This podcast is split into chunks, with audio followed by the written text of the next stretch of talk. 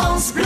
France Bleu Pays Basque. La version du printemps, exactement. Comme vous le savez depuis quelques années maintenant, depuis qu'on a Windows 10, il y a deux versions. Une version au printemps, une version à l'automne, qui apporte des nouveautés, des modifications, des, des changements. Le conseil que je peux vous donner, c'est de attendre quelques semaines le temps que tout le monde ait pu le tester.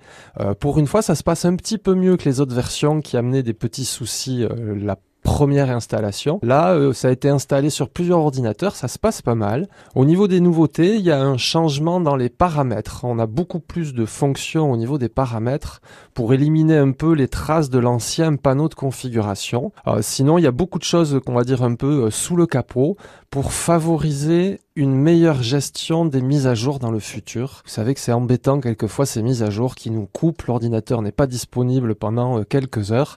Mais là, ça va être moins transparent, mais finalement plus simple pour l'utilisateur qui sera pas coupé et les mises à jour se feront vraiment au moment où il n'utilise pas l'ordinateur.